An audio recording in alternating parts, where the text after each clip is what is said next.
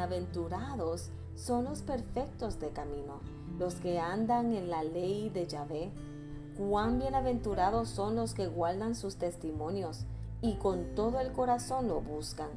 En verdad, no hacen iniquidad porque andan en sus caminos. Tú nos has encomendado tus preceptos para que sean muy guardados. Como anhelo que sean ordenados mis caminos para poder guardar tus estatutos. Entonces no me avergonzaría al contemplar todos tus mandamientos. Te alabaré con rectitud de corazón cuando aprenda tus justos juicios. Guardaré tus estatutos. No me abandones del todo. Salmo 119 versos 1 al 8. Y en medio del caminar siempre se busca agradar. Siempre se busca ser parte de algo o hasta se busca opciones para obtener algún tipo de resultado.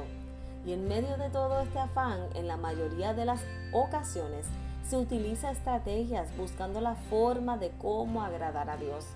La pregunta es, ¿estoy agradando a Dios obedeciendo? ¿O simplemente tengo una buena intención? Existe una gran diferencia entre la obediencia y la buena intención. La buena intención suele estar vinculada al deseo que motiva una acción y no a su resultado. Contrario a la obediencia, que es la acción de acatar a la voluntad de la persona que manda, de lo que establece una norma o de lo que ordena la ley.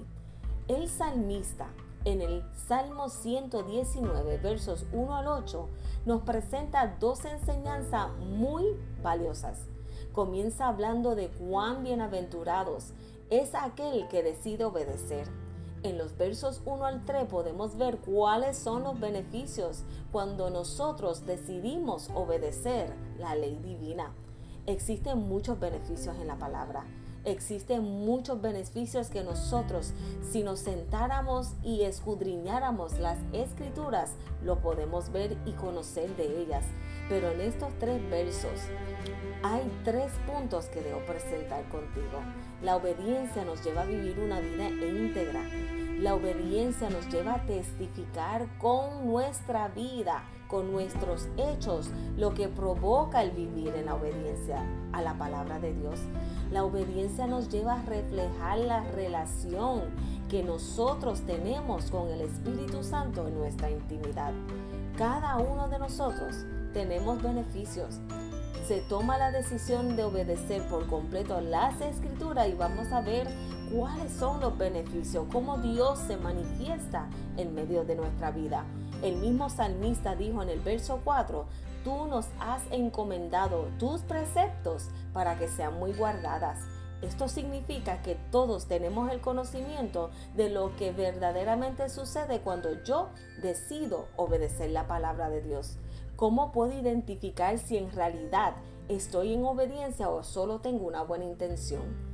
Los frutos siempre nos dejará saber. El resultado de mi vida es la respuesta a esta pregunta.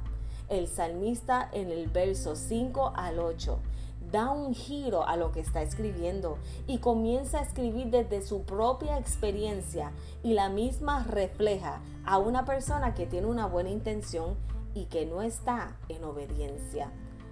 Una persona con buena intención jamás podrá tener crecimiento espiritual.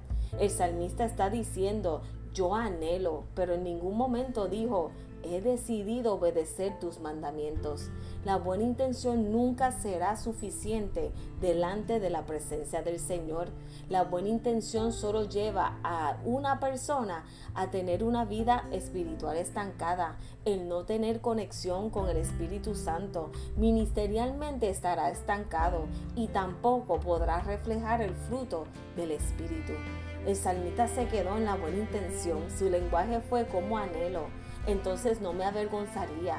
Te alabaré con rectitud de corazón cuando yo aprenda.